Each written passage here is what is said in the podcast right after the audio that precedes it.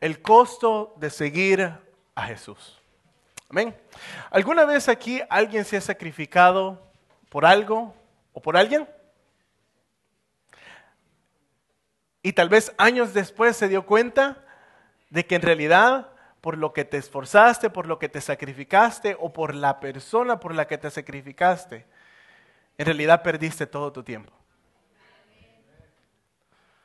O tal vez no alcanzaste el resultado que deseabas, porque a medio camino te diste por vencido, o tal vez cuando diste ese primer paso no sabías lo difícil que iba a ser alcanzar esa meta. Amén. ¿Cuántos de nosotros hemos tomado decisiones queriendo llegar a un lugar y a medio camino, como decimos, ay, por aquí no va? Es muy difícil. Amén. Pero por otro lado, si bien te fue, lo lograste y todo el sacrificio que hiciste al final valió la pena. Amén.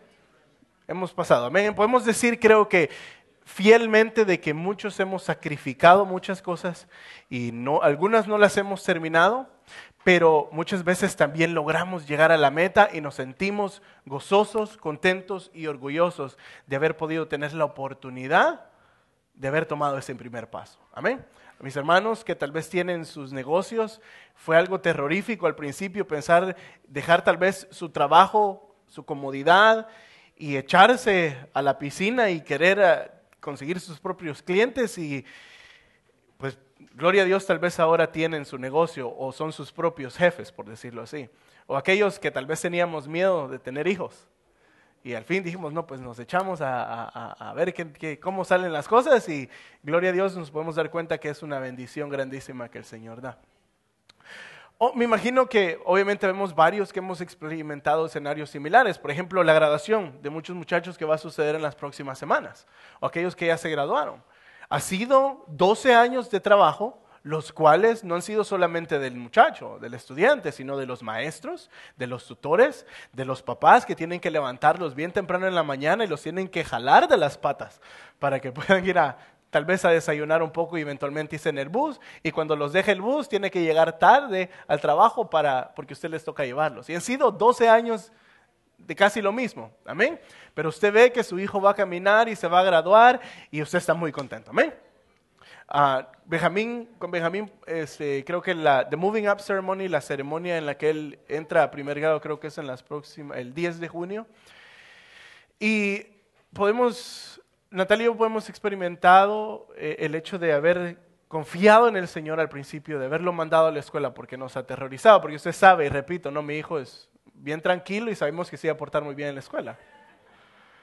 Y en la primera clase, que el primer día que tuvo, no, no, no, habían, sido ni cinco minutos que lo recogimos, ya nos habían mandado un correo diciendo que habláramos con él, porque no quería darle a la maestra la caja de lápices que le habíamos comprado, que tenía que dejar. Pero pasó el tiempo y gracias a Dios fue la única vez que nos pusieron queja de él y ahora pues nos gozamos con Natalia que todo ese esfuerzo de real para nosotros. Usted no puede decir, ay hermano, si es solamente mandarlo a la escuela. No, cada papá tenemos nuestras batallas, ¿amén? Por eso cuando papás vienen y me dicen que tienen preocupación por sus hijos, Natalia y yo nunca decimos, ay, de lo que se preocupan, no, porque cada batalla, cada sacrificio que cada papá hace es real para cada uno de nosotros, ¿amén? Aunque tal vez para mí no lo sea.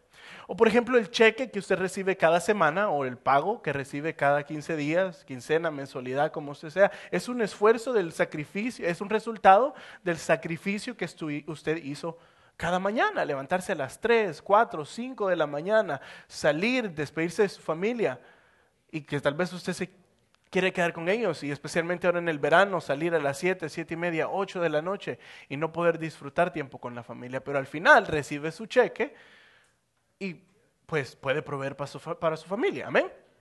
¿Okay? O tal vez este edificio, usted ve alrededor, y yo lo repito constantemente porque no se nos puede olvidar de dónde venimos. Les decía a los muchachos, ah, ah, el viernes teníamos nuestro pequeño devocional en el grupo de alabanza y les decía, yo sé que para muchos de ustedes ven el edificio porque acaban de empezar a venir con nosotros, pero hubimos muchos que caminamos en el desierto, tal vez no acarreando camellos y agua, pero andamos acarreando cables e instrumentos. Pues tocaba poner y bajar cosas, la batería, tocaba armarla, desarmarla, hacer esto y lo otro. Me acuerdo, este, por ejemplo, en la luterana, que nos tocaba subir al ático para bajar toda la batería y ponerla y volverla a quitar. Entonces, aquellos que tuvimos el privilegio, el honor y la bendición de atravesar todo el sacrificio, ahora vemos aquí, solo agarramos los instrumentos y ya estuvo. Amén.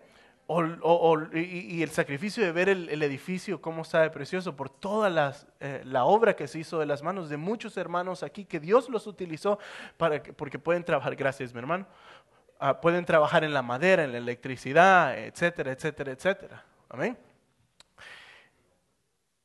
El ser humano va a atravesar sufrimiento y va a atravesar muchos sacrificios, va a hacer muchos sacrificios a lo largo de su vida.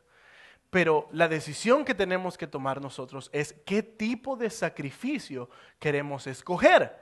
Porque vamos a sacrificarnos o por una cosa o por la otra. vez, los hermanos, específicamente los hombres. ¿Cuánto se sacrificó usted por conquistar a su esposa? No mucho. Híjole, yo decía, amén hermano, ¿no? ¿A cuántos les temblaban las patas así? Porque quería usted, aunque sea irle decirle hola, pero estaba muy bonita y dije, no, me va a batear. O tal vez usted tenía temor porque el suegro se veía bien enojado. O la suegra se veía bien enojada. O tal vez ya lo conocían y tenía usted una junta de muchachos que sabía que, híjole, la suegra no me va a querer. Y tal vez le palpitaba el corazón y no tenía mariposas en el estómago, sino que eran dinosaurios los que se estaban peleando ahí adentro porque tenía temor, pero dijo un día, no le voy a ir a decir, como dice, creo que mi abuela dice, a, a parir o a reventar, creo que dice la frase. Aquí te voy. Y hizo usted el esfuerzo y le fue a hablar y gloria a Dios, están casados ahora y tienen hasta hijos y viven juntos y contentos, espero, sin, cacerolazos en la casa. Yo recuerdo el esfuerzo que tomó para Natalia y para mí el poder estar juntos el día de hoy. Y le voy a contar así brevemente y prometo brevemente cómo fue que Natalia y yo logramos poder estar juntos el día de hoy, porque fue uno de los sacrificios más grandes que hicimos. Ahora, mi testimonio, y es un disclaimer, o sea, es una advertencia, mi testimonio y el de Natalia no es un estándar para el resto de las personas, es simple y sencillamente cómo Dios obró en nuestras vidas. Cuando yo doy mi testimonio, especialmente desde un púlpito, tengo que ser claro de eso, porque usted tiene que entender que Dios va a tratar en su vida de una forma diferente en la que trató conmigo. Pero usted lo puede tomar como un ejemplo, ¿ok? Y como una advertencia al mismo tiempo. ¿Por qué? Porque Natalia y yo nos conocimos a los 14 años y nos casamos a los 19. Pero eso no quiere decir de que va a ser lo mismo para, por ejemplo, los muchachos jóvenes que tienen menos de esa edad. O si lo quieren hacer así, aténganse a las consecuencias y al sufrimiento que les voy a contar en este momento. Porque tal vez Dios permita que puedan esas cosas pasen incluso si es en contra de su voluntad, pero no quiere decir que es la voluntad de Él y les aseguro que van a sufrir mucho por hacer las cosas fuera del tiempo de Dios, porque nosotros así nos sucedió. Natalia y yo nos conocimos en el 2003 y en el siguiente año a mí me tocó venirme para Estados Unidos. Y para no hacer el cuento largo, en ese año yo le dije a Natalia, vas a ser mi esposa, le dije. Sí, amén, dije, no. ¿Estás loco? Me dijo.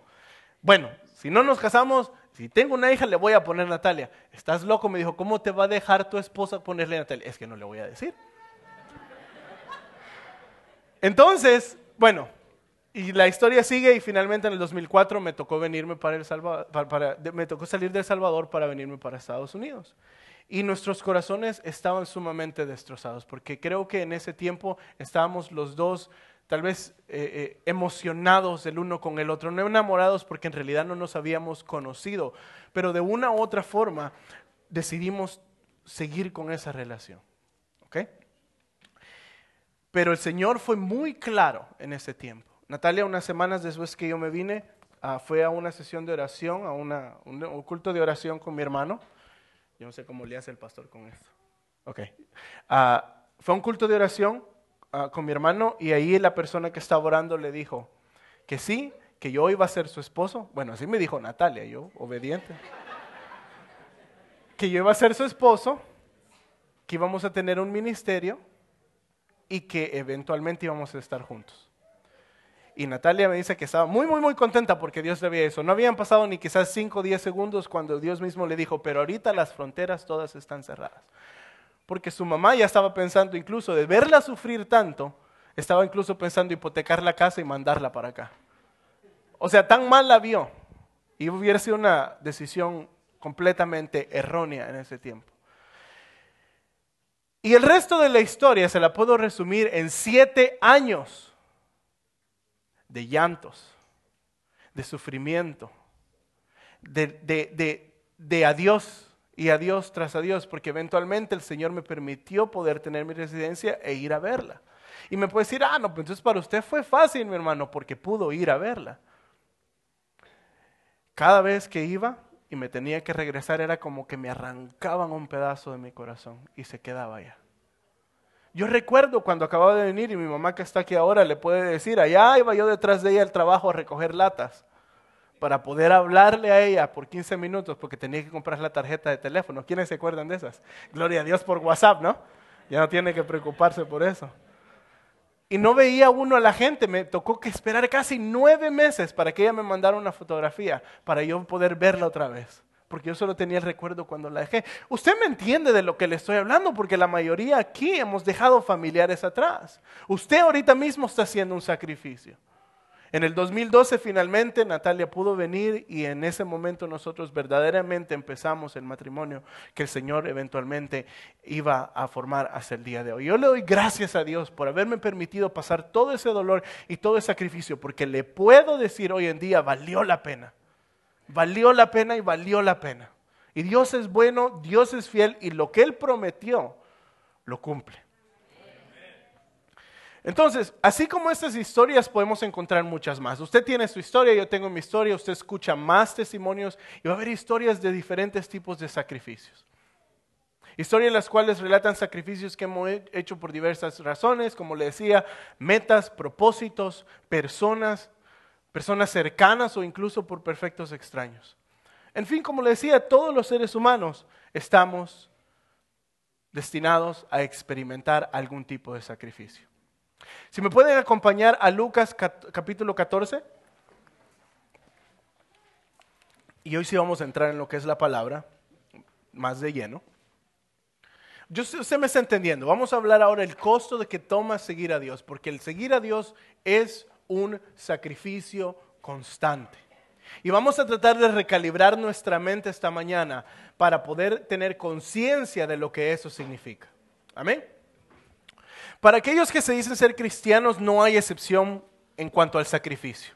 ¿Por qué digo esto? Porque mucho, por mucho tiempo en las últimas décadas se ha predicado un evangelio el cual te muestra a Jesús como un resuelve problemas, el cual que si tú vienes a Él, si tú vienes a Cristo, Él va a restaurar tu familia, va a restaurar tus finanzas, te va a sanar, va a hacer que tus hijos estén en un mejor ambiente, vas a poder ser una persona más plena, la ansiedad, la depresión y todas esas cosas se van a ir. Y es cierto, es cierto, pero hay otro lado en esa misma moneda que necesitamos entender y ser conscientes de ella. Amén. El sufrimiento y el sacrificio para el cristiano que para el cristiano que ha entregado verdaderamente su vida a Dios, a Jesús, va a sufrir mucho y va a tener que sacrificarse constantemente. Porque el seguir a Jesús, no creer en Jesús, el seguir a Jesús te va a costar la vida. Y lo vamos a ver en este momento. Yo creo que usted sepa que el creer en Jesús, y es una distinción que tenemos que hacer, el creer en Jesús no es lo mismo que creerle a Jesús. Y tener una experiencia bonita como la que acabamos de tener aquí, porque fue hermoso y todavía lo estamos experimentando. Tener una, experiencia bonita con Jesús no es lo mismo que seguir a Jesús. La palabra dice en, en, Lucas 14, vamos a leer del 25 al 33, dice, grandes multitudes grandes multitudes, eran de miles, porque si usted recuerda la, ah, cuando él eh, alimentó, ¿cuántos alimentó? Cinco mil, ¿no? ¿Y después cuántos eran? Cuatro mil. Dice que grandes multitudes, digamos que eran 500 personas, para ser conservadores. Grandes multitudes iban con él y volviéndose les dijo, si alguno viene a mí y no aborrece a su padre y madre y mujer e hijos y hermanos y hermanas, y aún también su propia vida, no puede ser mi discípulo. Y el que no lleva su cruz y viene en pos de mí no puede ser mi discípulo. Porque ¿quién de vosotros queriendo edificar una torre no se sienta primero y calcula los gastos a ver si tiene lo que necesita para acabarla? No sea que después que haya puesto el cimiento y no pueda acabarla, todos los que vean comiencen a hacer burla de él, diciendo, este hombre comenzó a edificar y no pudo acabar. ¿O qué rey al marchar a la guerra contra otro rey no se sienta primero y considera si debe hacer frente con diez mil al que viene contra él con veinte mil? Y si no puede, cuando el otro que está todavía lejos le envía una embajada y le pide condiciones de paz. Así pues, cualquiera de vosotros que no renuncia a todo lo que posee, no puede, no puede ser mi discípulo. Cabe hacer la aclaración que cuando Jesús dice que tenemos que aborrecer, que aquel que quiere seguirlo debe de aborrecer a su familia, no quiere decir que cuando usted se convierte al Señor Jesús, nace de nuevo, usted va a la casa y les hace guácala. Ah, ya no, ya no, ya ni me hablen. Hoy me voy a ir a meter y me voy a hacer bien santo en mi cuarto. No, lo que quiere decir eso es una forma de lenguaje arameo o hebreo o una forma de pensar del Medio Oriente, o es una frase, así como nosotros las tenemos en nuestro idioma, que quiere decir de que todo, incluso la familia, los hijos, mamá, papá, esposa, esposo, incluso tu vida, tu vida misma debe de pasar al segundo plano y Dios debe ser primero por sobre todas las cosas. ¿Me explico? El versículo 26 y 27 vemos que dice que debe de aborrecer a todos, ¿no? Aún también su propia vida y no, porque el que no aborrece aún también su propia vida no puede ser mi discípulo. En, en esos versículos Jesús se asegura que toda la multitud que iba con él, creo que es el siguiente slide, no, no es el siguiente. En ese versículo Jesús se asegura de que toda la multitud que iba con él estuvieran conscientes de que ser un discípulo suyo no era tarea fácil en lo, absoluto. Y hay diferentes instancias en los evangelios en los cuales Jesús hacía esto. Yo creo que como cristianos apasionados por el evangelio y que queremos que la gente logre entender la importancia que hay en seguir a Jesús, tenemos que ser justos con ellos. Al momento de evangelizar, de hablarle a la gente de Jesús, tenemos que ser claros y tenemos que dejarles saber que sí, Jesús puede transformar tu vida. Jesús quiere salvarte de la condenación eterna. Jesús quiere que habites con Él constantemente, pero tenemos que también ser conscientes y hacerlos conscientes a aquellos que les predicamos que no va a ser tarea fácil. La palabra dice que multitudes iban con Él, entonces Jesús iba caminando y dijo, espérense, espérense ¿Quieren seguirme? Aborrezcan todo lo que ustedes tienen, todo lo que los rodea, incluso a ustedes mismos. Y mientras preparaba este mensaje, yo me hacía la pregunta a mí mismo y decía, Señor, ¿tengo la condición de un discípulo tuyo? Porque a veces creo que nos tenemos que preguntar y tenemos que verdaderamente ser sinceros con nosotros y decir, ¿es solamente creído en Dios o verdaderamente lo estoy siguiendo? Tengo la disposición en mi corazón de aborrecer todo, incluso mi vida misma, por amor a seguirle a Él. Porque si no tenemos incluso o cuando menos la disposición de hacerlo, verdaderamente deberíamos de cuestionar si lo estamos siguiendo de una forma sincera y como Él se lo espera. Voy a decir algo que es relativamente controversial, tal vez no en la cultura hispana, pero creo que en el nuevo mover del cristiano moderno de hoy en día y el lenguaje que se usa comúnmente. El cristianismo no es tan inclusivo como lo queremos hacer ver. En realidad es bastante exclusivo. Es cierto, sí, es inclusivo, se acepta a cualquiera desde el punto de vista en el que cualquiera tiene acceso al Señor Voy a quitar eso porque no puedo. Perdón.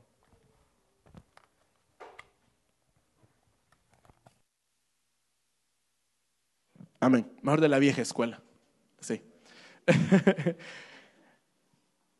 Decía, ¿no? Que el, el, Evangelio sí es algo inclusivo en el sentido de que todo mundo tiene acceso a la salvación. Pero es exclusivo en el aspecto de que no todos aquellos que vienen a la salvación están dispuestos a pagar el precio para seguirle a Jesús. Porque no lo digo yo, lo dice la palabra que para seguir a Jesús usted y yo tenemos que estar dispuestos a aborrecer y abandonar todo lo que está a nuestro alrededor, incluso nuestra vida misma. Debemos de dejar de mostrar a Jesús solamente como alguien que te va a resolver la vida.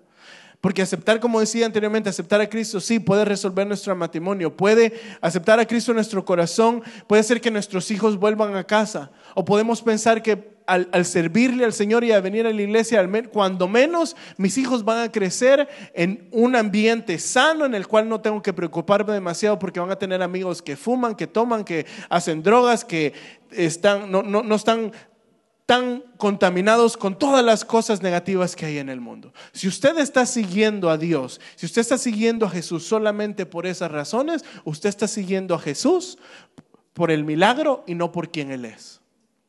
Porque yo le voy a preguntar algo. Y es algo que con Natalia nosotros hablamos hace dos años. Y algo que uno como papá no quiere pensar. Yo le decía a Natalia, y cuando empezaba lo de la pandemia y todo eso, y no sabía nadie lo que estaba pasando, y yo me tenía que, tenía que echarle spray a las cajas, y pues queríamos que todo, la mitad del mundo se iba a morir. Tuvimos una conversación muy larga en la cual yo le decía, yo sé que si yo me muero, tu fe va a seguir hacia adelante con el Señor Jesús. Yo sé que si te morís por una u otra razón, el Señor, yo sé que me va a a, dar la fortaleza para seguir hacia adelante. Y nos la puede dar para cualquier cosa. Pero yo le decía, ¿cuál es tu perspectiva? ¿Cuál crees que sería tu perspectiva si Benjamín muere? Ningún padre debería de enterrar a su hijo. Amén. Los hijos son los que se tienen que encargar de enterrar a sus padres. Pero no han pasado ni siquiera cuatro días de esa masacre que sucedió en la escuela. Y yo me tengo que preguntar, y, a veces yo veo las noticias y usualmente no me afectan, pero esta por una u otra razón me afectó un poco más. Y siento, todavía siento ese vacío al escuchar que los hijos de, casi de la edad de mi hijo fallecieron, asesinados por una persona. Y me pongo en el, me trato de poner en los zapatos de, de estos padres y digo, y recordé esa conversación y creo que fue porque estaban preparándome para la prédica de, esta mañana y decía, Señor, yo solamente te pido que si algo le llegara a suceder a Benjamín, como mi hijo, que me des la fortaleza para no negar tu nombre. Que incluso eso mismo nunca me permita negar tu nombre y enojarme contigo. Porque yo sé que tu voluntad, tus propósitos, tu, tu soberanía sobre esta tierra es más grande de lo que yo pueda sentir, de lo que yo quiera hacer. Porque yo no puedo seguir a Jesús por el milagro. Yo no puedo seguir a Jesús porque mi vida es relativamente estable. Yo tengo que seguir a Jesús independientemente de eso. Porque entonces no estoy siguiendo a Jesús, estoy siguiendo el milagro que Él hizo en mi vida.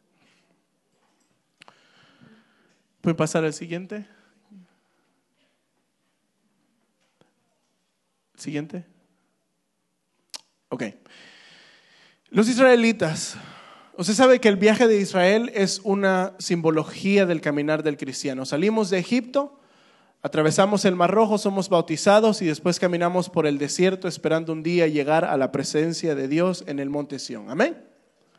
En el capítulo 14 podemos ver una porción muy pequeña, en el capítulo 14 y 15 en realidad. Vemos un error muy grande que los israelitas cometieron al salir de Egipto al enfocarse solamente en las maravillas que Dios había hecho en Egipto y no darse cuenta que lo que se, les esperaba más adelante sería muy difícil, que esa caminata por el desierto hacia la tierra prometida no sería fácil. Éxodo 14, 31 dice, después de que, dice que después que Dios cerró el mar rojo y acabó con los carros de Faraón, dice, que, dice la Biblia que vio Israel con sus propios ojos, vio Israel aquel grande hecho que Jehová ejecutó contra los egipcios. Y el pueblo temió a Jehová y creyeron a Jehová y a Moisés su siervo. Israel creyó en Jehová, pero muchos de ellos no lograron entender que el costo de seguir a Jehová hasta el fin sería muy alto. Creer en el poder de Dios no es malo. Por eso es que Él se manifiesta, para que nosotros podamos ver, este es el Dios verdadero de Israel. No incluso muchos egipcios fueron y salieron de Egipto porque dijeron, no, con esto nos vamos, porque este Dios sí es real. Amén. Todos hemos experimentado milagros de una u otra forma, hemos experimentado la provisión de Dios, hemos orado por a veces porciones de nuestras vidas y Dios ha mostrado su mano poderosa y nos ha dado el milagro por lo que estamos pidiendo. Pero yo le pregunto ahora mi hermano, yo me tengo que preguntar a mí mismo, ¿me estoy quedando después del milagro del Mar Rojo o estoy dispuesto a caminar en el desierto con Moisés, que es representante de Jesús? Estoy dispuesto a caminar con Jesús en el desierto para que me lleve al monte de Sión y poder habitar con Él eternamente. Como decía, el problema no es que Israel no creyó en Jehová. El problema es que Israel se quedó solamente con el milagro del Mar Rojo. Y así como muchos israelitas se quedaron espiritualmente en el pasado y creían que todo lo que tenía que ver con Dios en el futuro iba a ser como en Egipto. Milagro tras milagro, tras milagro, tras milagro, tras bendición, tras bendición, tras bendición. Y cuando llegaron al Mar Rojo y se encontraron que no encontraban agua, ¿qué fue lo primero que hicieron? Se quejaron. Cuando vieron que ya no tenían carne, ¿qué pasó? se quejaron y decían, Señor, ¿por qué nos, Moisés le decían, ¿por qué nos sacaste? Se veían pepinos y sandías y mangos y etcétera, etcétera, etcétera en Egipto, porque solo se emocionaron y salieron. Y cuando ya estaban en el desierto, cuando ya las cosas se pusieron color de hormiga, difíciles, ya no querían más. Entonces yo te pregunto, mi hermano, y me pregunto a mí mismo, y me estuve preguntando mientras hacía esta, esta, esta enseñanza. ¿Me he quedado en el Mar Rojo? ¿Me he quedado en el Mar Rojo? ¿Estoy siguiendo a Dios solo por el milagro que Él me puede hacer? ¿O lo estoy siguiendo independientemente de los milagros que Él puede hacer y por su carácter? Porque mire mi hermano, ¿cuántos de aquí estamos así como los israelitas, solo buscando ser liberados de la opresión de cualquier cosa que nos estaba atacando y que nos tenía en el suelo antes de venir a Él. ¿Cuántos de nosotros estamos como Israel y nos quedamos nada más con que Dios tiene que hacer milagros para que yo lo siga? Cuando Jesús le decía el fariseo, Señor, yo te quiero seguir, y le decía, las aves tienen sus nidos y las zorras tienen sus cuevas, pero el Hijo del Hombre no tiene dónde poner su cabeza. ¿Qué le estaba queriendo decir? Si yo, si yo que creé todo esto, no tengo ni siquiera dónde poner mi cabeza, ¿estás consciente de lo que te espera de seguirme? Y el otro que lo escuchó dijo, no, primero voy a esperar que mi padre se muera para poder decir que voy a agarrar la herencia y así ya tengo mi billetito en, en mi bolsa y nos vamos. Porque muchas veces nosotros así queremos seguir a Jesús. Queremos nosotros tener planes y prepararnos para no pasar necesidad en el futuro. Y es bueno, es sabio. Pero si Dios te llama hoy, y te dice que tienes que seguirlo y tienes que hacer su voluntad, ¿vas a esperar o lo vas a seguir incondicionalmente? Y eso es algo que muchos de nosotros tenemos que tomar en cuenta porque saber que seguir a Jesús, sea o no una persona que tenga responsabilidad dentro de esta iglesia, es algo que se te va a hacer muy, muy difícil. Porque vamos caminando hacia la meta, pero no queremos sacrificarnos. ¿Cuántos cristianos hoy en día, como decía, ven a Jesús como un resolver problemas, pero no como alguien por quien vale la pena sacrificarlo todo. ¿Cuántos de cristianos hoy en día les cuesta tanto levantarse una vez a la semana, una vez a la semana, para venir o ir a la iglesia por dos horas? Y ya cuando el pastor se pasa diez minutos del tiempo estipulado, ya empiezan a moverse como son lombrices. Y es que no, ya se pasó. Y tengo hambre y el partido de las 2 de la tarde. Y, ay, no, es que ya, ya, ya demasiado tiempo, ya, ya mucho tiempo. No, es que e, esos cultos de esas iglesias son dos, tres horas. Pero seguimos a Cristo en gloria y en victoria. Y no nos aguantamos en las sillas dos horas. Todo el mundo se, eh, eh, eh, se desespera. Y no tienen paciencia para ver qué es lo que el Señor va a hacer. ¿Cuántos cristianos hoy en día quieren llegar a la presencia del Señor en una hamaca o en una silla reclinadora? Cuando Dios nos advierte, Jesús nos advierte que vamos a llegar, que en realidad tendríamos que llegar sucios, no por el pecado, pero sucios porque nos hemos puesto a trabajar con callos en las manos, en los pies, hasta en las orejas, con ojeras con sueño, porque dice la palabra que tenemos que estar alerta constantemente. Llegar delante de la presencia del Señor con, con, huesos rotos, porque hemos luchado, hemos peleado espiritualmente en contra del enemigo, pero no queremos sentarnos y relajarnos. Es que tengo que, tengo que relajarme, mi hermano, no todo puede ser trabajo. Y es cierto, no por eso el Señor dice que tenemos que descansar un día a la semana.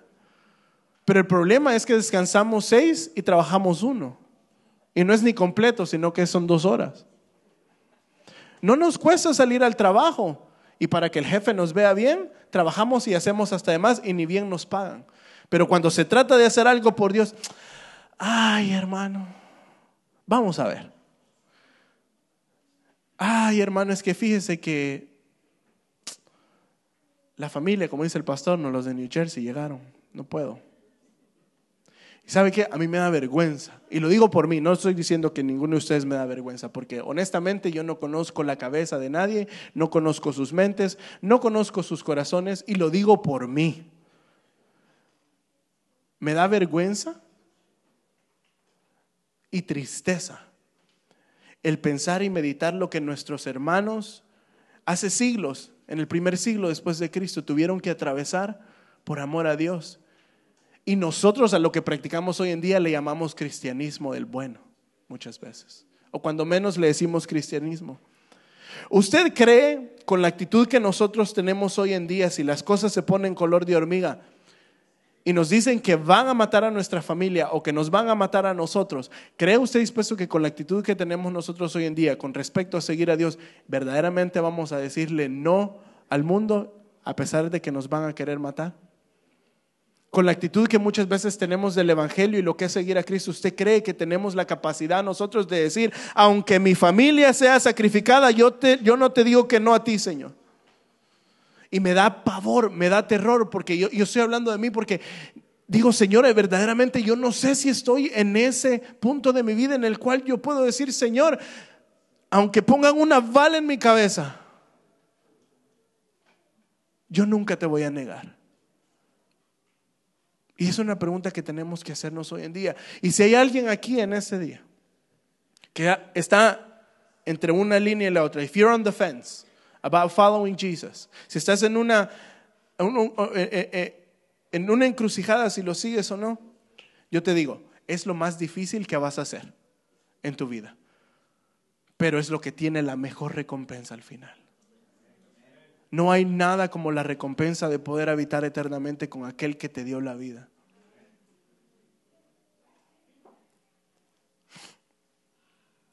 Y no lo digo por experiencia propia, sino porque la Biblia es real. Todos hemos sacrificado ciertas cosas hasta cierto punto en nuestras vidas por amor a Dios. Pero yo te quiero animar ahora. Yo no quiero nada más eh, traer este mensaje y hacerte sentir mal. Es una exhortación y si hay un dolor en tu corazón, es la convicción del Espíritu que te está diciendo, no estás bien. Porque al menos así fue como yo lo sentí. Y no me desanimó a decir, no, mejor ya ni hago nada. Al contrario, nos tiene que animar más a seguir al Señor Jesús y ponernos y disciplinarnos a leer la Biblia, a orar, a ayunar, que tanto nos cuesta. Y lo digo por mí, porque ayunar me cuesta. Orar me cuesta. Leer un poco menos. Pero orar y ayunar, estoy abriendo mi corazón con usted, hermano, es una de las batallas más grandes que tengo. Porque empiezo a orar y me voy por calle vieja y me distraigo y ya no sé ni qué decir. ¿Alguno le pasa? Sí, el hermano René, el que está aquí arriba predicando, sí, le cuesta a él también. Al pastor le cuesta, él tiene sus batallas. Él tiene sus batallas. Todos aquí tenemos batallas. No hay mejor decisión que podemos tomar que seguir a Dios, pero tenemos que estar consciente que nos va a costar. Es el ejemplo que la Biblia nos da. toda la narrativa bíblica nos dice y nos muestra que cada hombre que vale la pena, del cual vale la pena hablar, tuvo un sacrificio. Noé sufrió la burla por años de aquellos que no creían que iba a llover. Vino el diluvio y se sacrificó. Abraham tuvo que dejar su familia, tuvo que dejar sus comodidades, tuvo que dejar la tierra que lo vio nacer para salir a otra tierra la cual él no conocía. Amén. Moisés abandonó su potencial posición como dirigente de la nación más poderosa del tiempo.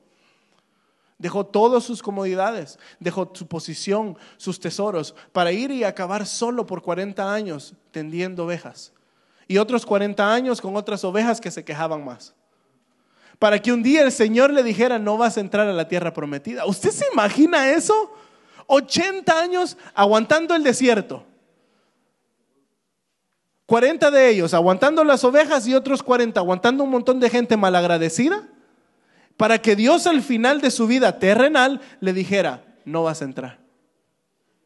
Ese es un sacrificio. Pero hasta el día de hoy hablamos de Moisés como uno de los hombres más grandes de la Biblia. Ruth se despegó de su comodidad, se despegó de lo que ella consideraba como, como, como valioso porque sabía que seguir a su suegra Noemí iba eventualmente a hacer un, sacrificio que iba a valer la pena. Y Ruth se convierte en un enlace en la cronología, perdón, en la genealogía del nacimiento del Señor Jesús. Esther estuvo dispuesta a dar su vida por salvar a un pueblo completo. Y estuvo dispuesta, no la sacrificó, pero estuvo dispuesta a sacrificar su vida presentándose frente al rey Azuero para que él no llevara a cabo el edicto que mal habían estipulado antes. Los discípulos, pues no se diga, todos ellos fueron martirizados, excepto por Juan. Y no nos vayamos muy lejos.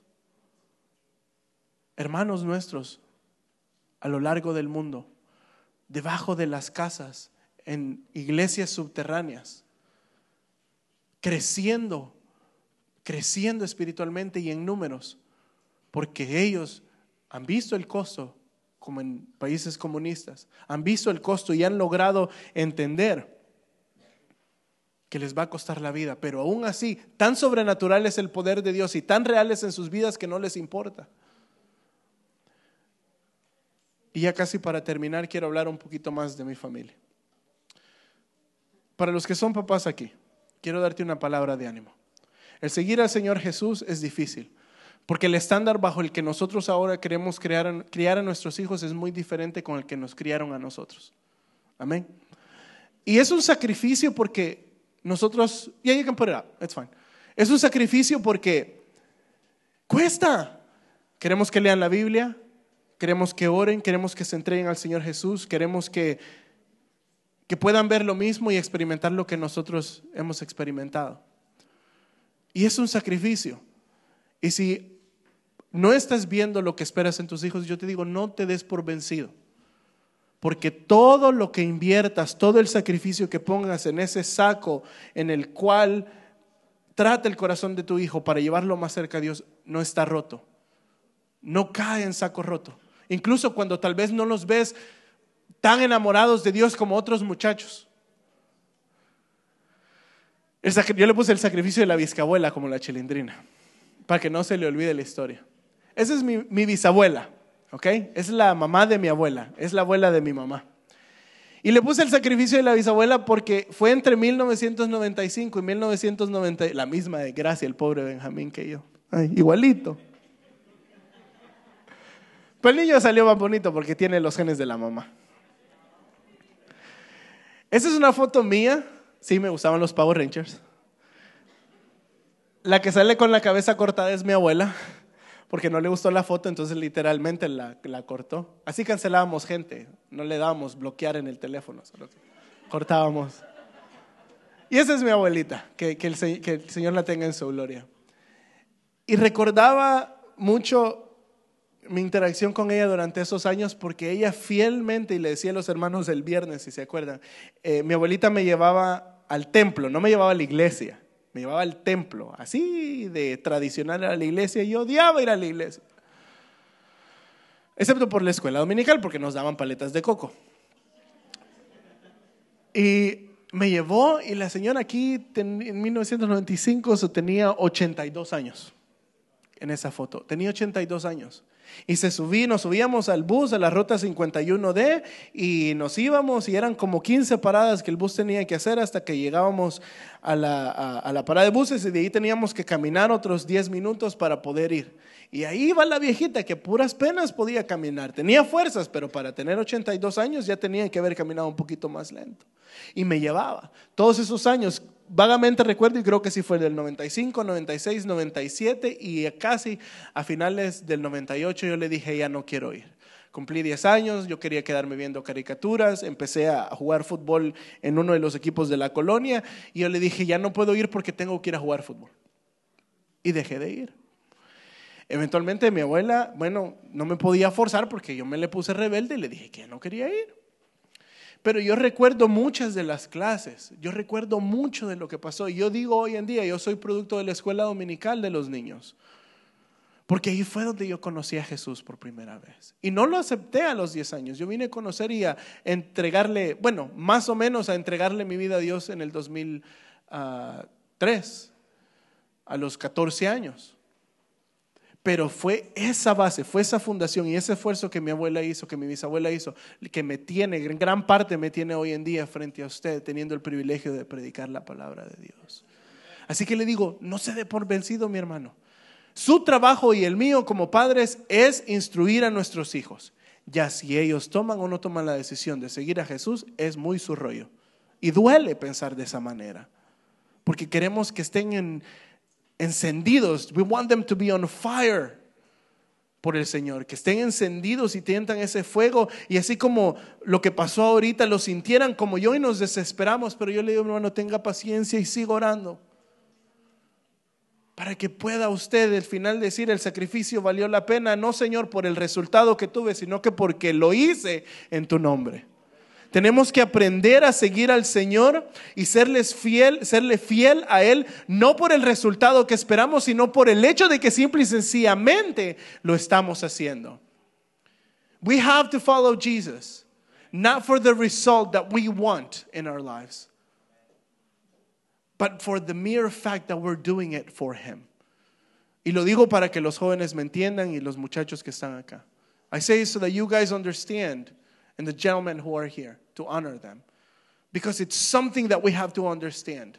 We have to follow Jesus for the simple fact that we get to do it, not for the result, no por el resultado. Quiero terminar con esto. Si me pueden empezar a poner el, el, el video. ¿Usted conoce esa alabanza que dice, he decidido? He decidido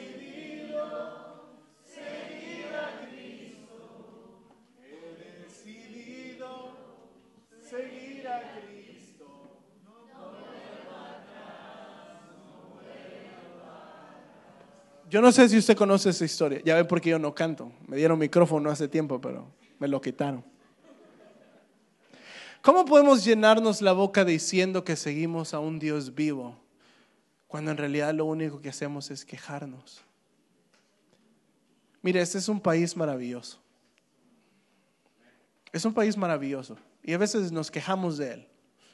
Y, nos quejamos de él como que si a veces nuestros países estuvieran en mejores condiciones y no lo están. Pero creo que ese país le ha hecho mu- mucho daño a la iglesia, no el país en sí, sino la comodidad que hay en ese lugar. Indirectamente nos ha aguadado. Estamos, no estamos firmes, estamos como derretidos en el sofá. Estamos muy cómodos. Y no es que no me guste la comodidad, no estoy diciendo, Señor, mándame problemas, porque no estoy loco. Pero sabe que al mismo tiempo tengo mucho miedo, como le decía. Mucho miedo que el día que verdaderamente esto se caliente no vamos a aguantar. Porque no tenemos la misma estamina, no tenemos la misma resistencia que nuestros hermanos en China, en Uganda, en Nigeria, en África, en, en Corea del Norte. Nosotros no tenemos la resistencia que ellos tienen y solo le pido a Dios en el nombre de Jesús de que como iglesia la misión Cornerstone nos dé la fuerza que cuando empiece a perseguirnos por lo que creemos, tengamos la fortaleza para decirle que sí a Dios y no al mundo. Y yo le pido que esa sea su oración, mi hermano. Entonces ese mensaje, esa, esa, esa alabanza tiene su historia y vamos a terminar con el video y después vamos a orar. Amén.